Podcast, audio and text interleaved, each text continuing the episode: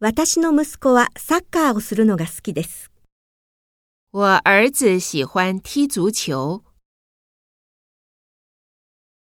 彼らはちょうど野球をしているところです。他们正在打棒球呢。冬休みに私は北海道へスキーに行きたい。寒假我想去北海道滑雪。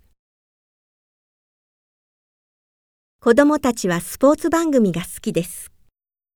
孩子们喜欢看体育节目。3番目の選手はうちの娘です。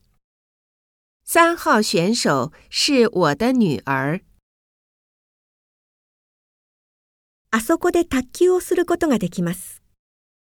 在那儿可以打乒乓球。彼女は毎日退社後ジムに行きます。她每天下班后去健身房。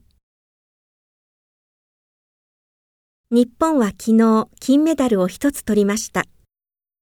日本昨天得了一枚金牌。